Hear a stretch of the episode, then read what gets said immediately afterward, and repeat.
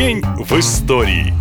21 октября 2013 года в истории современной России стало днем, когда был совершен очередной жуткий теракт. В эту дату в Волгограде в Красноармейском районе террористка-смертница подорвала автобус с невинными людьми. Погибло 8 человек, десятки, в том числе дети, оказались в больницах. Это был понедельник, обычный рабочий день. Около двух часов дня, когда школьники и студенты начали возвращаться домой с занятий, в неприметном конкретном рейсовом автобусе номер 29 сработало взрывное устройство, изготовленное из двух тротиловых шашек и двух гранат, начиненных шурупами и металлической стружкой. Взрыв прогремел, когда автобус еще стоял на стоянке и как раз собирал людей, поэтому жертв было много. По словам очевидцев, теракт произошел сразу после того, как в автобус вошла девушка, 30-летняя уроженка Дагестана Наида Асиялова. Буквально сразу след следователи опознали террористку и выяснилось, что она находилась в федеральном розыске по подозрению в причастности к другим терактам. Поэтому до сих пор вызывает шок тот факт, что разыскиваемая преступница совершенно спокойно села в Махачкале на автобус и 21 октября вышла в Дзержинском районе Волгограда в нескольких метрах от Академии МВД.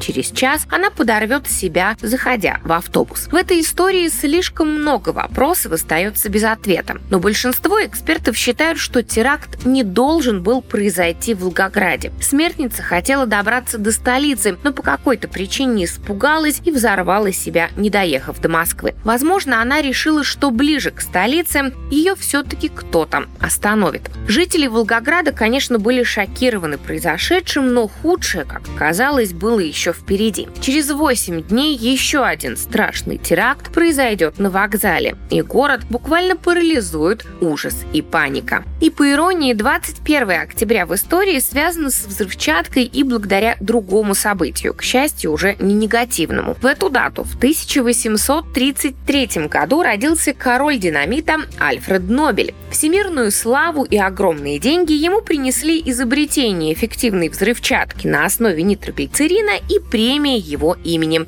которую вручают до сих пор. Конечно, о Нобелевской премии слышали все, а знаете ли вы, почему ее не вручают по математике? Только физика, медицина, химия, литература и мир. Дело в несчастной любви. Альфред влюбился в очаровательную девушку Анну и даже хотел сделать ей предложение. Но мечты о браке рухнули, когда красотку буквально из-под носа увел некий Франц, который, ну, конечно, оказался математиком. По легенде, Нобель так возненавидел всех математиков, что в завещании запретил эту номинацию. На этом все. Больше необычной истории в следующем выпуске. Пока!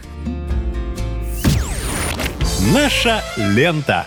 Веселим, сообщаем, удивляем.